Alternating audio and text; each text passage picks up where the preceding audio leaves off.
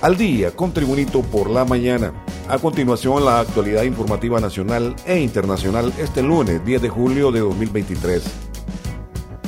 Esto es de vida o muerte y reos no volverán a controlar las cárceles durante yo sea el jefe de la Policía Militar, indicó el comandante de la Policía Militar del Orden Público, coronel Ramiro Fernando Muñoz Bonilla. El jerarca militar aseguró que los privados de libertad no volverán a controlar las cárceles de Honduras. Ya tenemos el control completo de los 25 centros penales en todo el país. Ya hay directores, subdirectores y siempre habrá un funcionario del Instituto Nacional Penitenciario, detalló el coronel Ramiro Fernando Muñoz Bonilla, jefe de la Policía Militar. Este es el reporte de noticias del Tribunito por la mañana.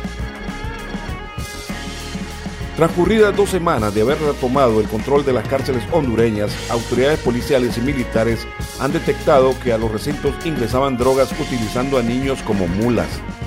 El 21 de junio pasado, la presidenta de la República, Xiomara Castro, anunció que el control de los centros penitenciarios del país quedaba bajo la responsabilidad operativa y administrativa de la Policía Militar del Orden Público. Desde esa fecha han salido a relucir una serie de acciones delictivas que hacían los privados de libertad en contubernio con sus parientes o visitas para poder ingresar todo tipo de drogas, armas y otros objetos prohibidos. Más noticias con Tribunito por la mañana. Las autoridades de Palmerola International Airport, operador del Aeropuerto Internacional de Palmerola en el central departamento de Comayagua, informaron que desde el año 2022 a la fecha han desembolsado un total de 238.5 millones de lempiras al Instituto Nacional de Previsión del Magisterio Imprema, de los cuales 194 millones de lempiras son por intereses y 44.5 millones de lempiras por rentabilidad de las acciones. Esta cifra incrementará a 277.3 millones de lempiras esta semana, ya que Palmerola realizará el pago del año por un monto de 38.8 millones de lempiras, informó Eric Spears, presidente del Consejo de Administración de Palmerola International Airport, en relación a que se confirma que esta semana el operador del aeropuerto de Palmerola hará el tercer pago del año a Alimprema. Más noticias con Tribunito por la mañana. El embajador de Honduras en España, Marlon Brevé, fue invitado por la Real Academia a formar parte del Comité para América junto a grandes personalidades del mundo hispanohablante.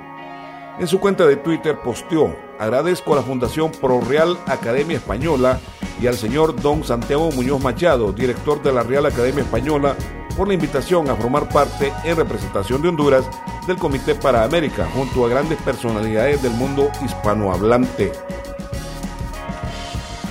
Más noticias con Tribunito por la mañana. Cámaras del Sistema Nacional de Emergencias 911 de Honduras grabaron un vídeo que muestra cómo un hombre persigue a un indigente para asesinarlo en el barrio Concepción de San Pedro Sula Cortés, en el norte de Honduras.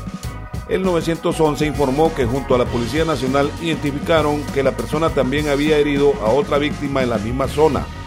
A la hora de la detención vestía la misma ropa que llevaba cuando cometió el crimen, una camisa color verde y un pantalón teniendo algunas manchas rojas aparentemente de sangre.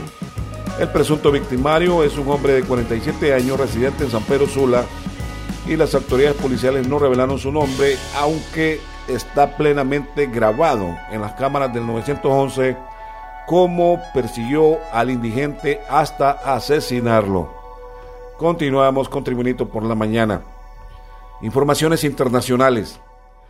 El presidente de Rusia, Vladimir Putin se reunió el pasado 29 de junio con el líder del grupo de mercenarios Wagner, Yevgeny Prigozhin, después de su fallida rebelión, informó hoy el Kremlin.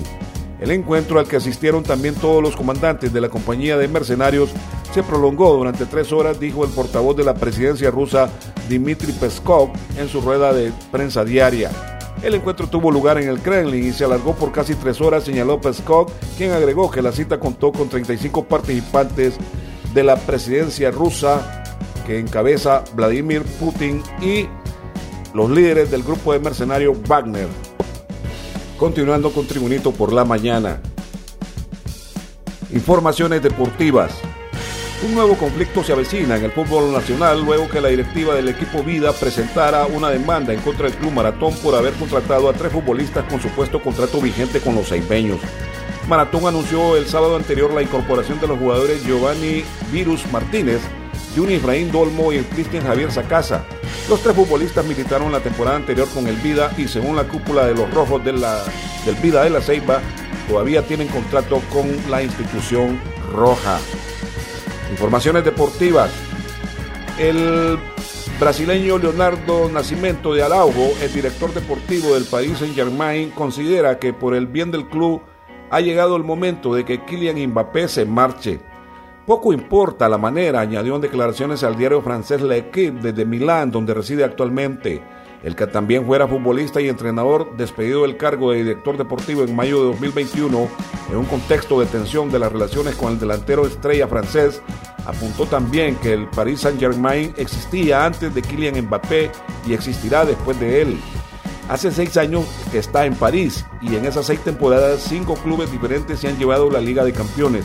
Ninguno contaba con Mbappé en sus filas. Eso quiere decir que es totalmente posible ganar esta competición sin él, remarcó el entrenador brasileño Leonardo Nascimento de Araujo.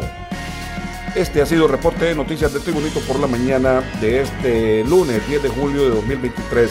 Tribunito por la mañana te da las gracias y te invita a estar atento a su próximo boletín informativo.